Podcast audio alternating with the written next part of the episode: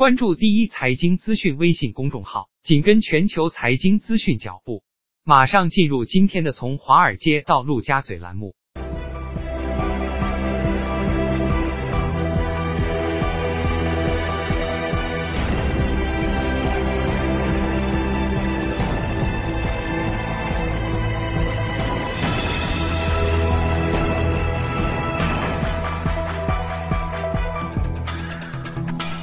方华尔街，东方陆家嘴，全球的资本市场将会如何联动？马上进入到我们今天的节目。首先呢，来回顾一下上周五欧洲市场收盘的一个表现。德国 DAX 指数呢上涨了百分之零点四九，法国 CAC 指数呢上涨了百分之零点六七，而英国富时指数呢上涨了百分之零点六五。具体情况呢，我们马上要连线到的是第一财经驻伦敦的特约记者陈希宇。早上好，希宇。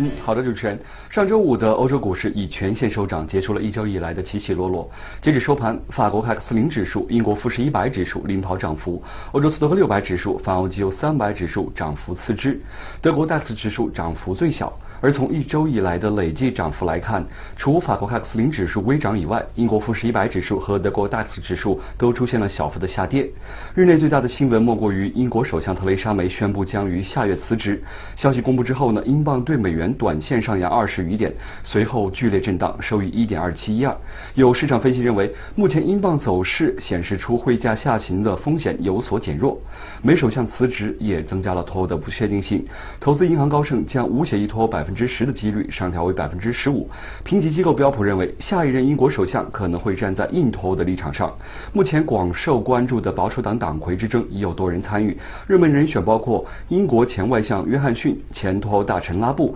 现内政大臣贾维德和保守党前下议院领袖李德森等等。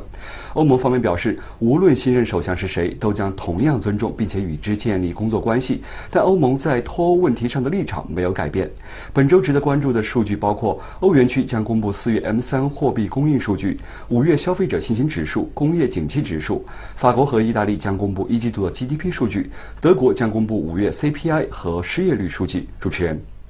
好，谢谢习宇。那我们再来关注一下上周五美国市场的一个表现情况。道指呢上涨了百分之零点三七，而纳指呢上涨了百分之零点一一，标普五百指数呢上涨了百分之零点一四。具体情况呢，我们马上要连线到的是第一财经驻纽交所的记者李爱玲。早上好，爱玲。早，主持人，迹象显示贸易的不确定性对美国经济的负面作用正在逐步显现。耐用品订单数据与制造业 PMI 一样令人失望，四月环比下跌百分之二点一，其中交通工具和非军用飞机订单的减少贡献较大的跌幅。在埃航空难之后，波音737 MAX 的订单是急剧下降，导致上月美国非军用飞机订单环比骤降百分之二十五点一，交通工具订单四月环比回落百分之五点九。在数据之后，高盛及摩根大通下调美国二季度 GDP 增速预期，前者有百分之一点五下调至百分之一点三，后者有百分之二点二五腰斩至百分之一。小摩经济学家表示，贸易的不确定性挫伤商业信心和企业活动，加之当周公布的零售股财报不及预期，预示二季度的经济将会出现换挡。此前该行曾经预期美联储下一步的政策行动会是加息，而现在就认为加息和降息的概率对半。尽管道指随欧股反弹，但已是连续五个星期按周录得下跌，为二零一一年以来的最长周线跌势。标普和纳指则是连续三周按周下跌，科技及能源股为表现最差的板块，科技股当中以芯片股的抛压最大。在个股方面，波音股价盘中曾大涨百分之三，有传媒国联邦航空管理局最快于下月通过737 MAX 的复飞许可。一边是 FAA 力争其尽快重回蓝天，另一边则是证监会的介入。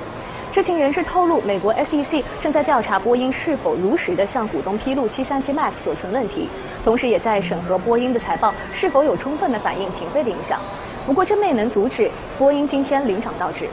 亚马逊获得大行的唱好，有分析师表示，其股价在未来的两到三年之内能够触及三千美元的大关，市值接近一点五万亿美元，较现价还有百分之六十的上涨空间。年初以来，亚马逊累计上升百分之二十一左右。主持人。好，谢谢艾琳。在回顾了上周五美国和欧洲市场的表现之后呢，进入到我们今天的全球关注。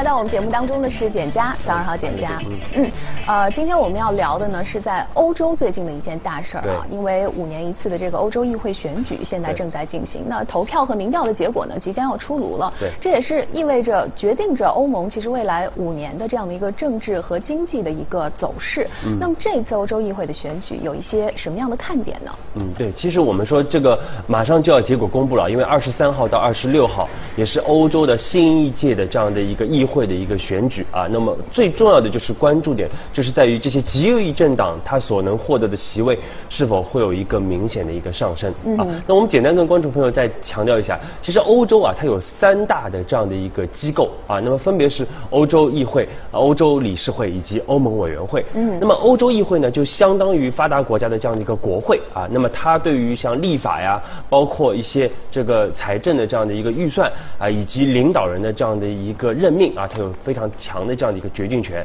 那么欧洲理事会呢，它其实是一个呃，就是等于是一个国家的一个总统啊，就是一个最高的一个权力机构。那么欧盟委员会呢，更多的像是一个内阁啊，就是一个实际的一个执行的一个机构。那么简单来讲，呃，我们用具体的一些例子啊，可以来分看一下这个欧洲议会它到底有多强的这样的一个影响力。那么在九九年的时候啊，当时欧洲议会就是因为对欧盟委员会的这样的一个啊，它的一个不信任动议啊，就是认为它有一些徇私舞弊啊，所以说是提出了对于欧盟委员会的这样的一个弹劾啊，那么最终是弹劾成功了啊，所以它可以对于欧盟委员会进行一个弹劾。那么其次呢，像这个。包括预算在二零一三年的时候，当当时欧洲理事会它已经通过了这个二零一四到二零二零年的这样的一个欧洲的一个预算案，但是被欧洲议会给否决掉了嗯啊。那么在法案方面，我们看到一八年的时候，也就去年啊，当时欧洲也推出了一个就是版权法的这样的一个草案，当时也是被欧洲议会给否决。啊，那么另外，欧洲议会也会对于像贸易谈判啊等等啊，它的一个呃各方面啊，就是一些谈判方面啊，贸易谈判方面也会有很多的这样的一个决定权啊，所以欧洲议会它的影响力还是非常的大的啊。那么欧洲议会目前主要是由八个政党啊，一共是七百五十一个席议员的一个席位组成，而在过去的四十年里边。由是最主要的还是由这个亲欧的两大政党啊，这个欧洲的人民党和社会民主党两大政党来把持整个的一个欧洲议会。嗯，那么也使得过去整个的一个欧洲的一体化的进程相对来说推行的是比较的一个顺畅的。嗯，但是我们知道，由于最近几年啊，特别是最近几年，我们在节目里边也一直在跟大家啊来反复的来强调，就是欧洲的整个的一个反全球化的一个浪潮是不断的一个兴起啊，包括像意大利的五星运动党啊，像这个法国的国民阵线啊这样的一些啊反欧盟的这个呃，包括整个的一个极右翼的一些政党。正在快速的一个抬头，那么这些政党啊，我们从民调的角度来看啊，其实这些政党在这一次的选举里边，应该会获得更多的这样的一个席位啊。那么如果说我们说按照规定来说，如果这些政党所获得的席位超过三分之一的话，那么他们将具有否决权，在欧洲议会里边啊。所以说，我们说如果他们超过三分之一的话，那么对于很多的这个法案啊，包括整个预算案啊，以及甚至是对于欧盟的这样的一个领导人的这样的一个任命。啊，都会产生一个很大的这样的一个阻力啊，所以说这样的一个因因素影响是非常的大的。嗯，那么极右力呃极右翼的这种势力上升，呃，可能会对市场产生一些什么样的影响呢？对我们说，其实啊，马上应该结果很快啊，可能在今天就会出炉，或者这两天就会出炉啊。所以说，其实对于短期的市场，我们说整个的一个风险偏好应该会有明显的这样的一个影响。嗯，如果我们刚才说的这样的一个情况出现的话啊，那么很有可能短期对于整个市场又是一个打压啊，这个风险偏好又会出现啊这样的一个下行啊。那么包括我们说股市有可能会出现下跌啊，像债券市场啊，整个收益率有可能会出现一个下行，也就是债券市场可能会出现上升啊，包括一些避险资产可能会有一波的这样的一个上行啊。所以说，虽然说大家目前核心是关注中美之间的一个关关系啊。但是我们说欧洲现在也是在发生一个非常大的一个事件啊，而且最近大家其实对于欧洲相对来说都是比较的一个谨慎的，所以在这样的一个情况之下，我们还是要去关注整个欧洲议会的这样的一个最新的一个选举的一个结果。嗯，那其实从短期来看，其实对于资本市场可能是一个打压的一个作用。那么中长期来看呢，就是如果是右翼势力这样的一个极度的攀升，占据多数的席位，可能会对于欧洲整个的一个经济的一个格局会有一些什么样的对，影响对？我觉得这个趋势应该还没有变啊，就是目前整个欧洲的一个极右翼政党的一个不断的一个抬头，甚至在不不只是在欧洲啊，包括在各国，它的整个的一个政治的势力都在不断的抬头。那么其实欧洲目前因为首先经济上有很大的一个问题啊，目前还没有看到很好的一个逆转。那么啊，另外它也会受到全球贸易嗯摩擦上升的这样的一个影响。那么其次就是它的内部的整个的一个政治的一个不确定性啊，所以说欧洲我们还是相对来说对啊，我们比较担心的啊，就是这虽然说大家可能关注中美更多一点，但是我们说欧洲目前它的问题依然是非常大，而且短期之内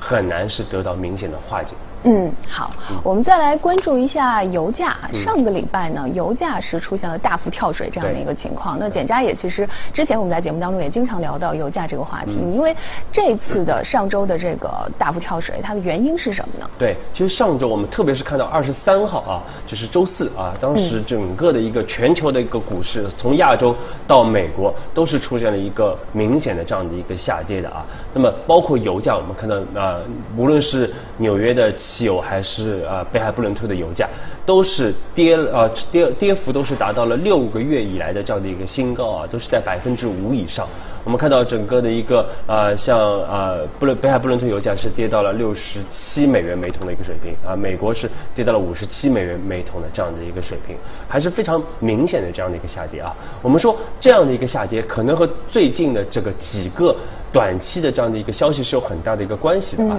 那么一方面，我们说第一就是因为整个经济数据的一个疲弱。啊，那么其次就是因为整个美国的一个原油库存的这样的一个上升啊，那么第三还是我们说的整个的一个贸易摩擦的这样的一个上升啊。那么我们看到，其实上周也就是正好是在二十六、二十三号啊，整个就从日本、欧洲一直到美国都是公布了整个的一个 PMI 的一个初值啊。那我们看到日本是又是下滑下滑了啊，到百呃就是四十九点六的这样的一个水平啊，就因为欧日本呢二月份就是已经开始整个 PMI 已经跌到了荣枯分界线，我们就说百分就是五十以下啊，就是荣枯分界线以下。那么这次又是重新跌回到这个荣枯分界线以下啊，所以说目前来看，日本的整个经济的压力还是非常的大的。嗯，那么到下午到我们可能到晚上到欧洲欧洲时段啊，我们看到欧洲整个的虽然说稍微有所这样的一个反弹，但是依然是在六个月里边依然是处在整个荣枯分界线以下啊，所以欧洲的这个 PMI 也可以显示它的整个经济是比较的疲弱的，特别是像欧洲的经济的火车头德国啊，整个的一个 PMI 的数据也是依然是处在荣枯分界线以下，而且并没有很明显的这样的一个抬头。嗯，那那么另外到这个凌晨，我们看到美国也是公布了它的这个五月的 PMI 数据啊。十年来的这样的一个最低的水平啊，这个五十点六，而且很快我们说啊，无论是制造业 PMI 还是服务业 PMI，都是已经接近了五十的这样的一个水平啊，所以说未来几个月有可能会也会跌穿五十的一个水平啊，跌到整个的分界线以下的一个水平啊，所以说我们一直强调美国经济并没有特朗普讲的这么好啊，因为从很多的这样的一些软数据，包括我们上周说的像通胀的数据啊，包括整个的一个。就业的一个数据啊，以及是呃讲 PMI 的这样的一些数据啊，都显示美国经济其实并没有这么的强啊。那么这是一方面。那么除了这个经济数据以外，其实我们刚才讲的就是整个的一个美国的一个原油的库存也是超预期的一个上行啊。我们看到上周是环比多了这个四百七十多万桶的这样的一个水平，也是一七年十月份以来的一个最高的一个水平。那么这个也是打压了整个的一个原油的价格啊。那么当然最重要的，我们说还是大家对于整个全球贸易的这样的一个摩擦的这样的一个升级的一个担忧啊。嗯。因为我们看到像这个 IMF 首席经济学家也是有一个测算，就是如果整个关税是进一步的扩大的话，那么对于短期之内对于全球的 GDP 的影响就有差不多零点三个点的这样的一个下啊下滑啊，而且这样的一个主要影响，除了直接的一个经济影响以外，对于整个企业家的一个信心的影响也非常的大啊，所以未来会持续的拖累整个全球经济的这样的一个增长啊。所以说我们说，其实这三方面原因都是对于整个的一个油价会有很大的这样的一个下行的这样的一个压力。嗯，那么对于油价未来的走势，你怎么看呢？对，其实短，因为现在已经是五月底了啊，嗯所以说很快我们会看到，对于油价有一个非常重要的这样的一个事件啊，就是六月份的这个欧佩克的这样的一个会议啊，马上就要召开。那么在这次欧佩克会议里边，首先大家特别关注到就是对于这个减产协议。到底会实施到一个什么程度？是继续的延长、扩大，还是说来暂缓整个的一个减产的一个协议？嗯，那么另外一点就是要去关注，就是沙特的一个态度啊，是因为沙特的态度直接决定了整个的一个油价的一个供给目前会处在一个什么样的水平啊？因为我们知道，我们看到其实啊，虽然说对于啊伊朗的这样的一个制裁啊已经是实施了啊，但是目前。大家还是有一定的分歧啊，包括美国，其实虽然说航母是派过去了，但是呢，并没有真正希望开打和和伊朗进行一个正面的这样的一个军事的一个冲突啊。所以说，其实这块并没有大家原来想象的这么的悲观啊。但是最核心的一点还是看沙特的一个态度，因为它是最大的一个调节器啊。如果沙特是啊，如果是增产的话，或者是整个的一个减产协议是相对来说啊没有执行的这么的完备的话，那么整个油价面临到比较强的这样的一个下行的压力啊。所以说这个呢，我们说很快，大家后面还是要去密切关注六月份整个欧佩克的一个会议啊，来对于未来油价可以做出一个进一步的一个判断。嗯，所以大家要紧密的关注六月份的这个减产协议的这个结果啊。嗯，好，来再来关注一下我们今天的美股放大镜。